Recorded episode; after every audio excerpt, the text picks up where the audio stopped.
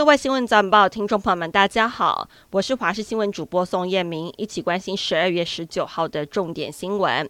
国内首度出现由中国入境旅客所带的猪肉制品当中验出了新基因重组型的非洲猪瘟病毒，验出的产品为中国双汇所生产的香辣香脆肠。农业部兽医研究所指出，这是中国入境旅客非法带入的香脆肠当中，同时检验出两种不同基因型的非洲猪瘟病毒。实验证实，重组病毒具有高度的致病性跟传播性。现今以第二型的基因去除独立基因的疫苗，均已证实无法防范新型非洲猪瘟病毒。目前中国已经引发严重疫情，若是扩散到其他周边国家，恐怕将掀起另外一波非洲猪瘟疫情。长荣航空机师控诉，二零一一年以来，长荣航空实质减薪超过百分之十，为了填补人力，还违法中介大量引进外籍机师，宣布从十二月二十二号开始，为期两周发动罢工投票，若同意票超过五成即可发动罢工，虽然时间未定，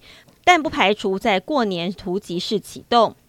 中国外交部长王毅昨天在北京跟北韩外务省副相朴明浩会谈。同日，北韩再度射弹。根据日本说法，北韩试射洲际弹道飞弹等级飞弹，射程可能超过一万五千公里，涵盖美国全境。美国众议院中国问题特别委员会主席盖拉格要求五角大厦提供机密简报，讨论美国是否需要重新建立一种不同兵工厂，一起吓阻兵工厂，帮助台湾吓阻中国。盖拉格警告美国国防部的副部长，中国国家主席习近平已经下令中国军方在二零二七年之前做好侵台准备。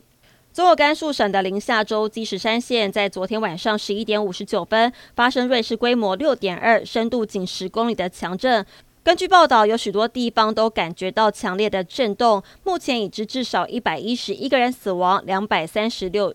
两百三十六人受伤，不排除数字还会持续的攀升。